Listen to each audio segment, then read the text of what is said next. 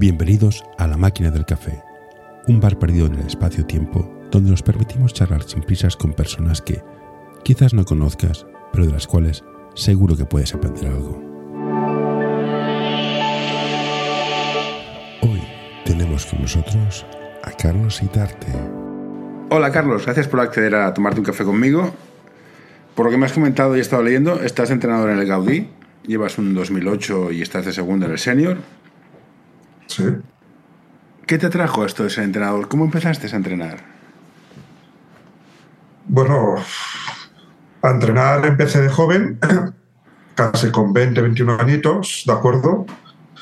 Eh, estaba en Hospitalet, jugaba en el senior del, del Centro Católico Hospitalet. Y bueno, necesitaban entrenadores, era joven y bueno, y me decidí a entrenar pues para ganar un dinerillo y, y pagarme algunas cosas por mi cuenta. Entonces luego, Joven, jóvenes, ya no somos tan jóvenes. ¿Has seguido entrenando? No. ¿Qué es lo que te llama de estar en el banquillo? entren- he- seguido entrenando, bueno, y ahora pues, bueno, pues como ya no puedo jugar y, y bueno, nos hacemos mayores y todo, pues qué mejor momento para seguir con el baloncesto que enseñar a chicos y enseñar todo lo que yo he aprendido durante estos años a los jóvenes, ¿no? Y, y es lo mismo entrenar un equipo grande, senior, cada categoría tiene su cosa o básicamente el rol, el, el trabajo es el mismo. No, cada una tiene su cosa. Con los 2008, los cadetes de primer año, bueno, tienen 14, 15 años, se trabaja mucha técnica individual para que puedan hacer uno contra uno y, y básicamente mucha técnica individual, ¿no? Con los seniors, bueno, se trabaja mucha táctica, táctica colectiva, de 5 contra 5 y, y bueno, básicamente eso, ¿no? También hay que distinguir, supongo, que son niños de 14 años con los mayores de 18 y 19, ¿no? Ujú. La psicología es un poco distinta también. Ayuda a mantener este podcast en anorta.com barra colaborar. ¿Y has entrenado categorías pequeñitas, a niños de 7, 8, 9 o 10 años? Hmm. ¿Cómo haces Bueno, para que se, no para que se diviertan? Para No, que se diviertan. A ver, te, te lo planteo. O sea, yo creo que hay un debate ahora en Twitter que me parece interesante. Es si hay que hacer todo el trabajo global de, venga, todos así hacen de todo, o muy analítico de detalle. Yo creo que ese detalle de, de repetición, corrección de detalles, mucha repetición. Pero un niño quiere divertirse. ¿Cómo haces ese trabajo de, de aprendizaje básico, de fundamentos, a base de repetición sin que se aburran?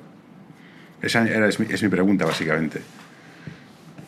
Mm, Bueno, para chavales pequeñitos te refieres, de 6, Sí, sí, 7 para años, que 8. sigan jugando, Oh, que hagan claro. deporte. Luego ya cuando tengan 16 años y son buenos ya se irán, no tengan que irse, pero para que no dejen el deporte y se enganchen a esto. Bueno, básicamente es que vengan a aprender, que se lo pasen bien entre ellos, que hagan amistad y sobre todo hacer mu- muchos juegos para que no sea muy monótono, ¿no? Que se lo pasen bien y hacer juegos con pelota y con canasta. Hacer muchos juegos para que se lo pasen bien, básicamente. Y habla- hablando de, pequeñitos, supongo que sí que es mucha técnica, mucha técnica individual, mucha, mucho manejo de pelotas, saber botar. ¿Y el trabajo de grupo se hace también trabajo de grupo o esto sale solo entre ellos, que los niños ya se, se montan sus grupos y sus dinámicas? ¿O hay que hacer algo desde la banda también? Bueno, yo creo que hay que hacer un poco de, de grupo, ¿no? Pero bueno, básicamente los niños se agrupan entre ellos, ¿no? Eh, soy amigo de este, soy amigo de este, pero sí que es verdad que desde fuera habría que hacer, pues, alguna otra actividad, pues, para que el equipo sean más, sean amigos, ¿no? Sean amigos, porque la amistad es hacia el grupo y eso se nota después en la cancha. O sea, dirías que, si te he interpretado bien, es que no solamente es tu trabajo como entrenador, sino que los padres han de hacer también su parte entre ellos para generar un grupo más, co- más cohesionado. Por ejemplo, ahora los cadetes del 2008, que son de primer año, bueno, eh, les, nos fuimos a merendar todos juntos, ¿de acuerdo? Bueno, lo pagué yo porque, porque quería hacer equipo y que se llevaran bien. Y ahora para Navidad con los padres hacemos una cena de una cena de, de Navidad, bueno, de Navidad porque es Navidad, pero una cena con padres y los, y los jugadores, básicamente. Y eso yo creo que hace, hace grupo y hace piña. Yo soy de los que pienso, mejor equivocado, que quiero que mi hijo haga deporte para que haga deporte, por, por lo que te da, de esfuerzo, sacrificio, eres tan bueno como, como el más malo de tus compañeros, con lo cual has mejorado a tus compañeros. Y sobre todo por el grupo que creas. En este viaje, usualmente suelen, suelen viajar los mismos. ¿Tú eres partidario de mantener esta estructura de bloque o decir, bueno, mira, los dos malos fuera y fichamos gente nueva? ¿O mantener el grupo? Ah, es que esto es un debate. Yo tengo mis dudas. Eh. Yo, yo sé lo que quiero hacer. Otra cosa es que lo que yo quiero hacer como club no funcionaría. Pero bueno, ¿qué es lo de cortar? Pues si quieres subir por arriba es de cortar. Esto es así de duro. ¿Tú qué piensas? es un tema uh, delicado, ¿no? Este. eh, yo soy partidario de mantener el grupo, aunque estemos en un nivel menor. Básicamente porque, bueno, no, a ver, eh, es que claro, esto para un tema. Oye, sí que tengo, equipos tengo mi teoría. Yo hasta infantiles no, no, cortaba a nadie.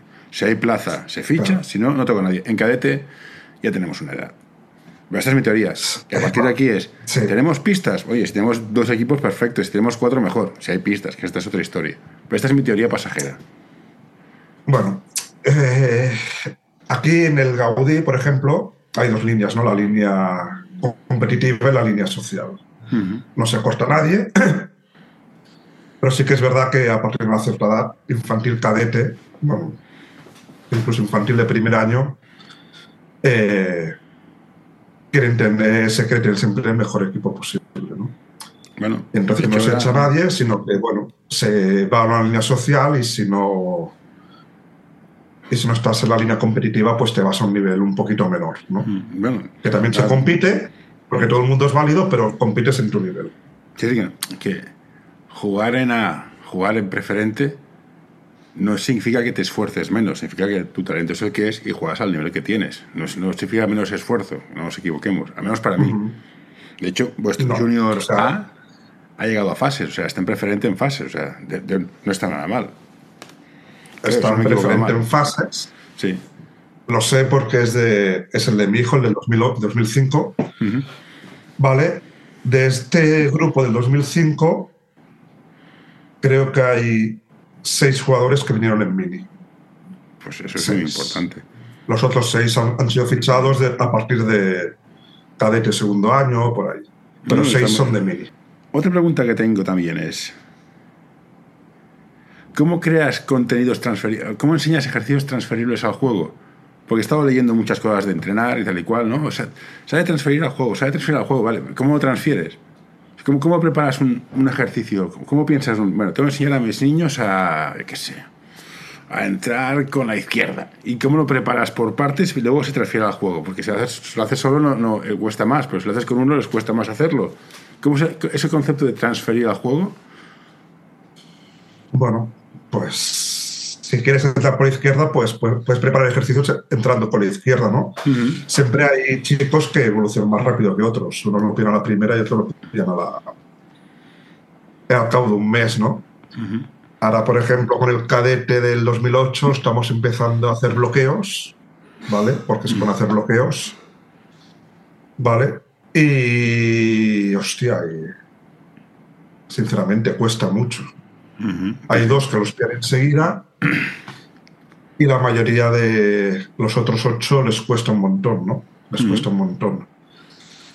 Transferir, bueno, pues básicamente les enseñas cómo bloquear, cómo continuar y cómo hacer el pase picado, que no puede ser bombeado, y a base de repeticiones y repeticiones, ¿no? Uh -huh. Pero sí que es verdad que muchas veces a base de repeticiones eh, hay algunos que leen mejor la continuación y otros que no, ¿no? Y, y bueno, les cuesta mucho, ¿no? Cuesta mucho lo que hablábamos antes del nivel, ¿no? A lo mejor hay uno que lo hace la primera y te lo da y hay otro que tarda tres meses. Sí, no, y esto, esto se ve mucho, todo cuando son más pequeños, en, en, minis y preminis, el jugón es que destaca mucho. Entonces, yo entiendo que para un entrenador, preparar un entreno con gente al, jugona, altos, bajos, lentos, rápidos, a ser un drama porque las diferencias son brutales. Entonces, es difícil, pero bueno, esto es una cosa que no sé si todos los padres son conscientes del tiempo que lleva preparar un entreno. Yo no, yo no sé tú, yo me imagino que si lo haces, que es como lo hacen los entrenadores buenos, es antes del entreno tiene una hoja de qué quieren entrenar, lo desglosas en partes, quién es el que. Es un trabajo muy largo y luego acabas el entreno y repasas lo que has hecho.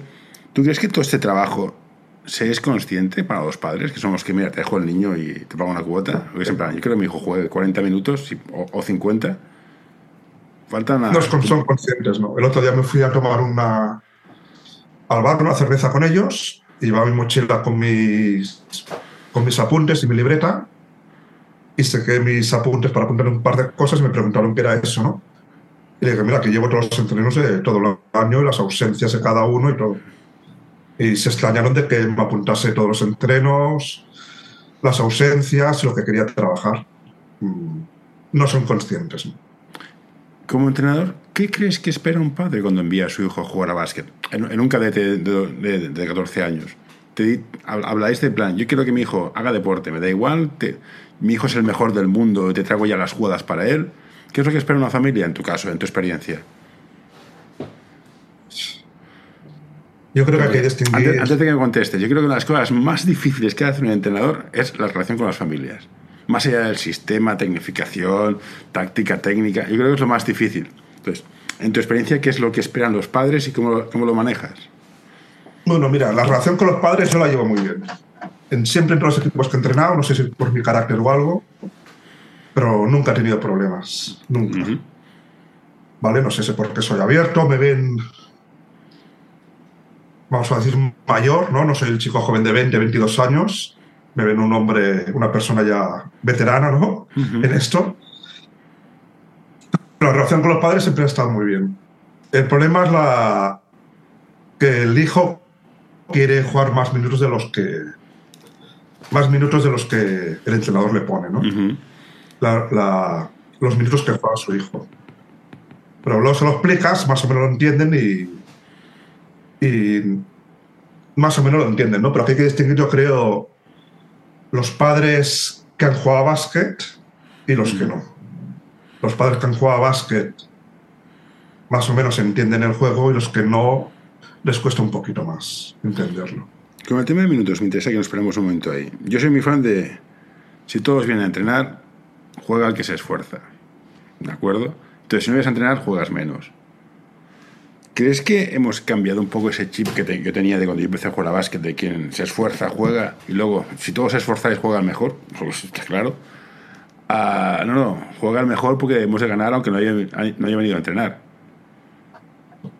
Bueno. He visto, he visto equipos que hacen eso, ¿eh? Que juegan seis y dices, sí, sí, el resto ha venido a entrenar y ha corrido como el que más, pero son más malos y no juegan. Y dices, ya, pero. ¿No hemos perdido un poco a veces el oremos? Lo hemos perdido, sí. En algunos entrenadores de equipos, sí.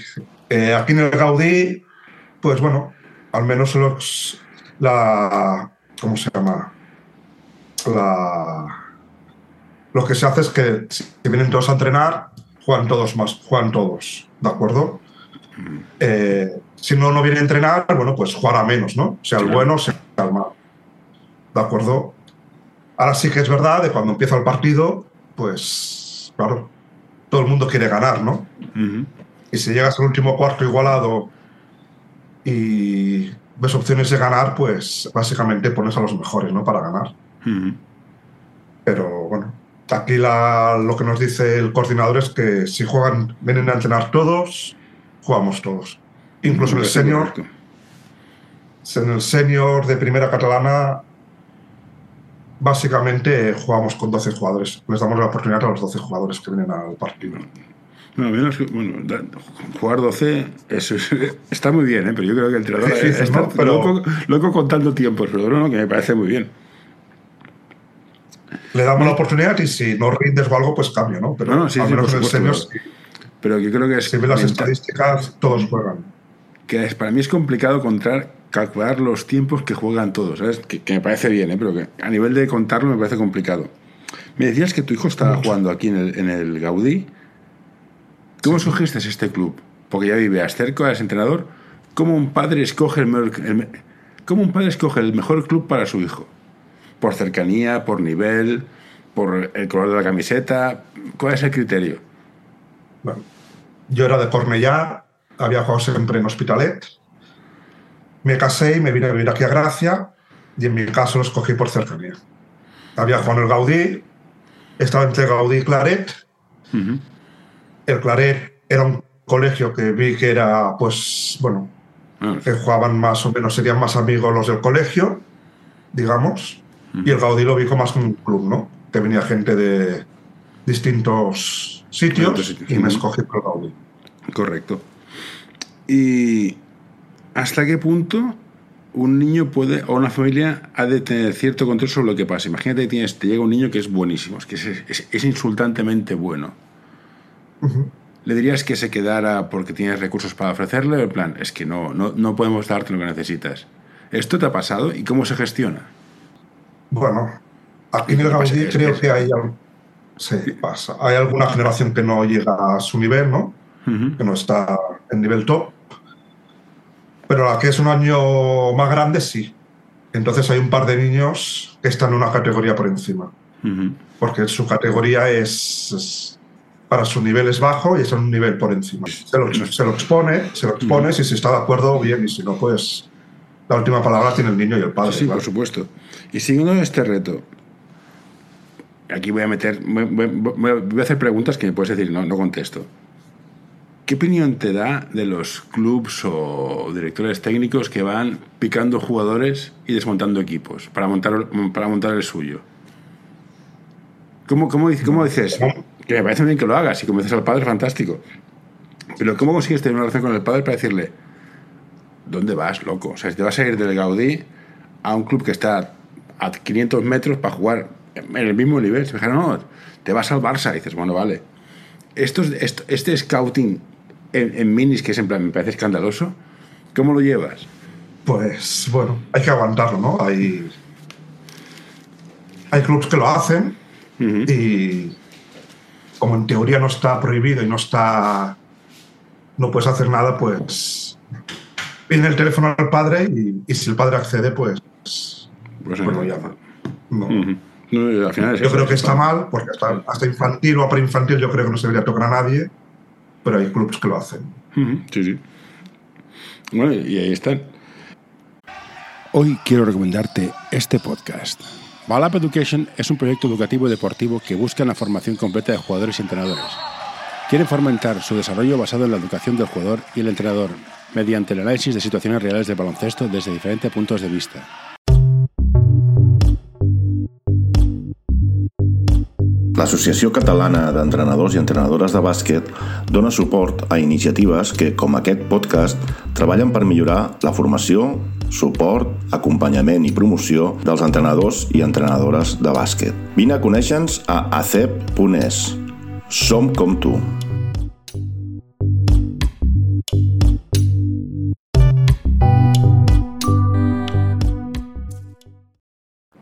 Ay, he mirado una cosa que me, ha parecido curioso. ¿No tenéis femeninos?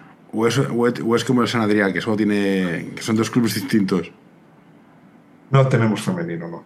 Vale. Se intentó en su día meter un mini femenino, pero Cuesta. se iban al Claret o al Martinet que están al lado y Ah, claro. Sí, Y no. tenéis, es que, claro, tenéis, tenéis- tenéis- tenéis un par, tenéis, tenéis unos cuantos cerca que, que duelen. incluso el Safa, el Safa, claro, también tiene femenino.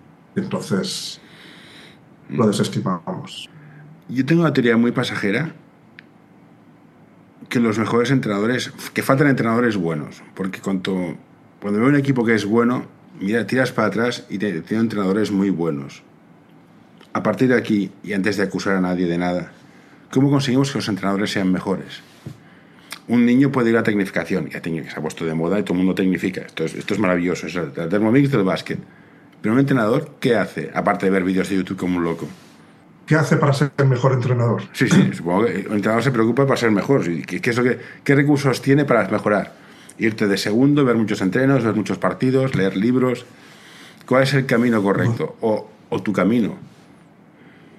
Bueno, yo leer libros no. Básicamente, pues me fijo en lo que hacen otros entrenadores y lo intento eh, asimilar a mi equipo, ¿no? Ver partidos, ver tácticas, incluso por la tele, o partidos de NBA o de la CB, pues ver partidos y intentar aprender de, de lo que hacen algunos entrenadores, básicamente. Pero claro, estas cosas para la gente que trabaja es difícil, ¿no? Porque estamos trabajando y Sí, tenemos sí, poco no, tiempo. evidentemente, esto es un hobby. Esto, Si te dedicas profesionalmente tienes más tiempo y más recursos, ¿no? Aquí, en, en los entrenadores, el 99% lo hacen por hobby. Porque no, no se paga el coste de, de las horas que le peten. Eso está claro. Es, es una afición. Siguiendo con el YouTube y estas cosas, y me pongo muy malo cuando veo a niños de, de mini hacer triples de step back. ¿Hasta ¿Triples qué punto? Triples de step back. O sea, con, con triple de paso atrás, tira todo para atrás, haciendo cosas que dices que veo jugar mucho, como los resúmenes de la NBA, como los juegos de la, del NBA 2K23 o lo que sea, y veo niños que saben hacer muchas cosas que no sirven para nada. ¿Hasta qué punto Sí. hemos perdido cierto, cierta esencia de básquet, llamándome un poco abuelo de esencia del básquet? Pues sí que es verdad que hacen step back y... Pero los niños ven... Ah, no, ven no. ha- Hacen lo que ven por la tele, ¿no? Sí, sí. Entonces, bueno, ahora con Stephen Curry que tira de 8 metros, pues se ve que todo el mundo quiere tirar de 8 metros y meterla. ¿no? Pero- pero- pero Es que el Stephen Curry. Muy difícil, pero claro. sí, Pero ven, lo sé porque tengo mi hijo también y, y el 2K20, el 2K21, pues ha- hace daño, ¿no? Quieren imitar a sus ídolos y es difícil, pero bueno. ¿Y, y cómo reconduces esto como entrenador? Porque más, más veces que menos, muchos niños se quedan en una esquina diciendo, yo soy Stephen Curry. Yo me quedo aquí y me lo tenéis que pasar. Y yo tiro. Bajar a defender, me lo pensaré. Porque está muy lejos la otra canasta. Pero yo el triplito aquí Ya. me lo tiro bien. Y el rebote no voy porque la gente suda. Y a mí el sudor no me gusta. ¿Cómo corriges esto? ¿Cómo corrijo? Joder, es Sí, a buena ver, pregunta, ¿no? habla- hablando está el típico niño que, no, no, yo me la tiro, no defiendo y correr vosotros. Dices, a ver, eh, vamos a ver. Bueno, si son cadetes, como puedes hacer cambio Ah, no sé si. tranquilo, tú primero, la- tú primero la avisas que tiene que defender. Si no defiende, pues se va al banquillo, ¿no? Básicamente. Si son por cuartos que son minis o infantiles, pues bueno, pues la avisas, le dices que, que son, más son más pequeñitos, que tiene que defender, que tiene que ir al rebote, que tiene que hacer más cosas y lo tienes que avisar, ¿no? Y si te hace caso, pues yo creo que Si no, nada. más y si no te hace caso, pues te vas al banquillo, lo tiene que entender. ¿Y cómo entrenas? ¿Cómo consigues que los niños sean intensos?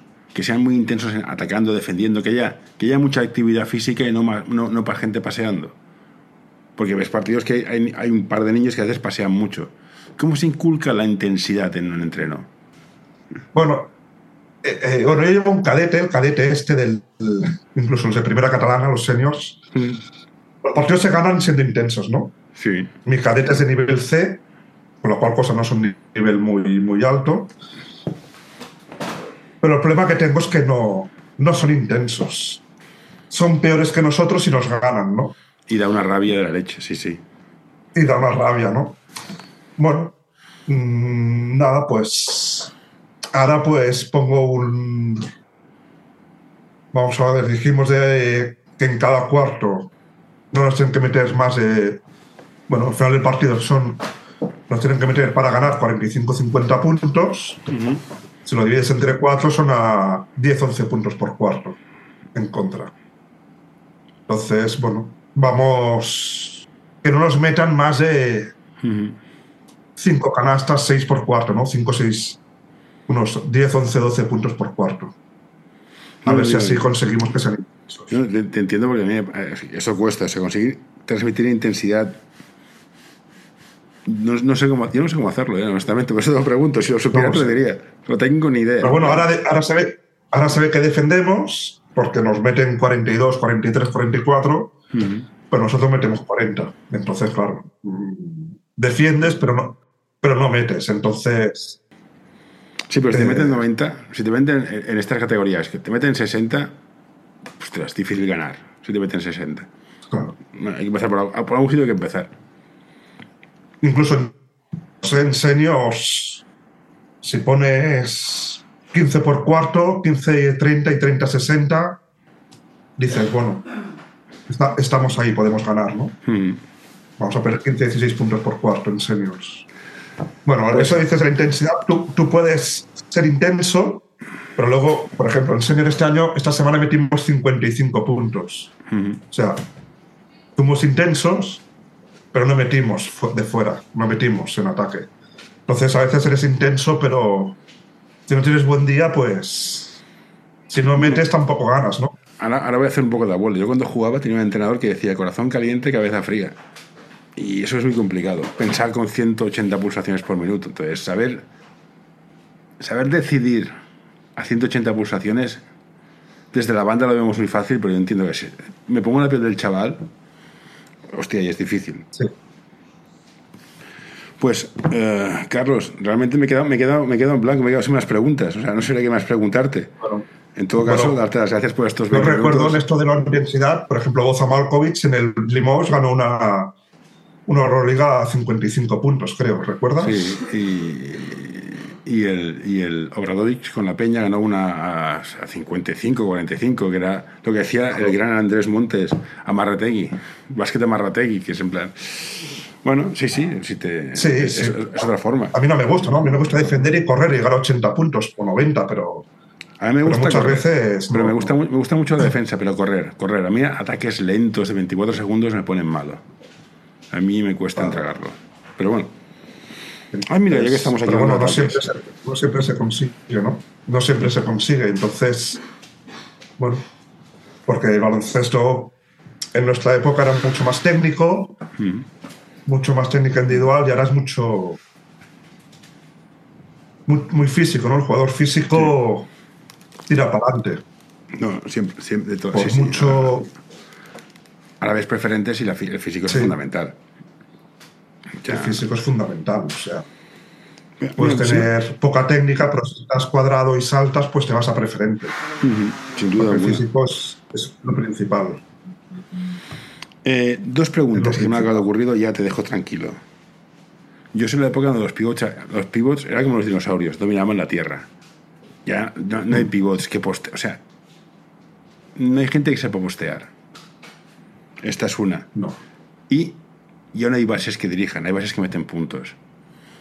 ¿Te parece? que- ¿Cómo lo ves? Bueno, antiguamente sí que había un los pivot dominante, ¿no? Que sabía postear. Sí. Ahora los pivots, tanto el 4 el 5, hablando de seniors, ¿no? Me refiero. Sí, sí, de seniors. sí, básquet grande. Tanto el 4 el 5, si no saben tirar de 3, lo tienen mal. Sí. Lo tienen mal, ¿no? Porque entonces les flotas y el jugador que flota, pues tapa líneas de pase y es difícil, ¿no? Todo el mundo ha de saber tirar y tirar de tres.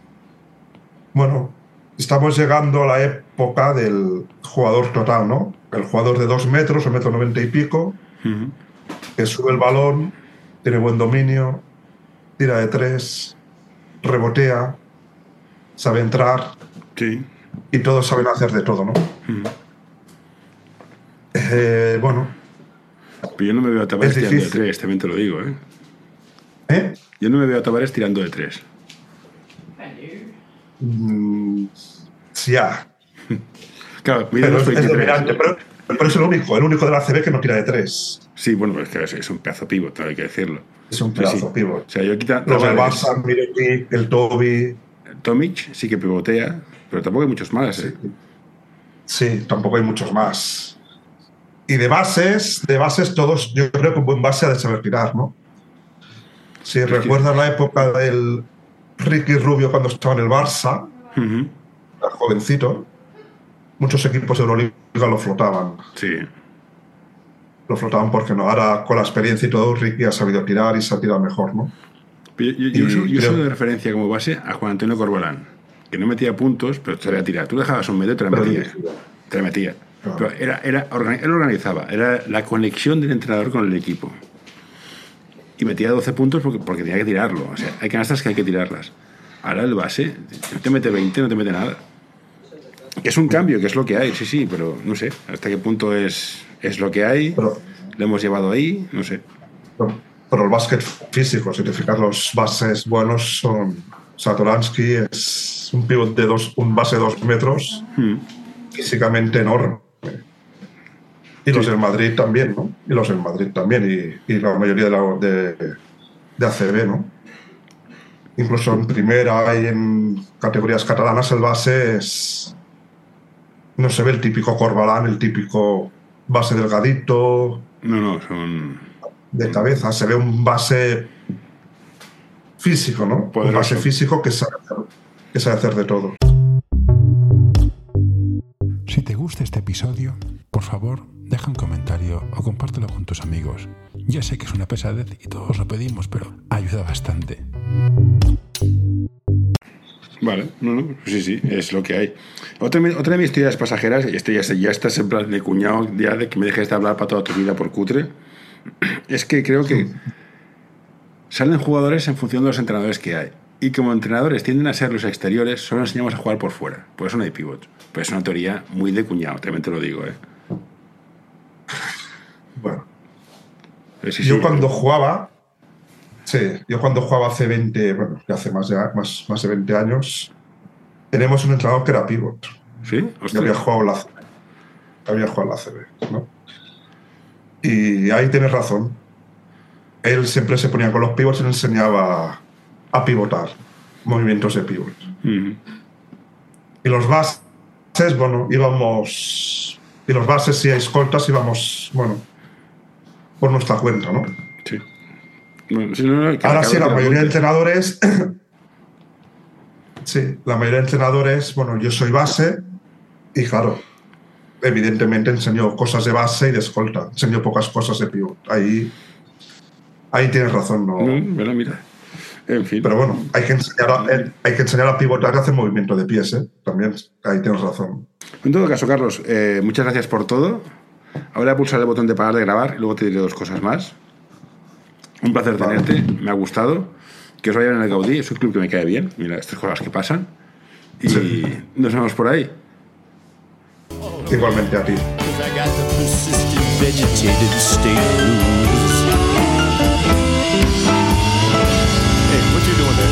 No, no, don't you touch that. No, don't you pull that plug. No, hey, hey, nurse, nurse. Uh, all right, I'm done.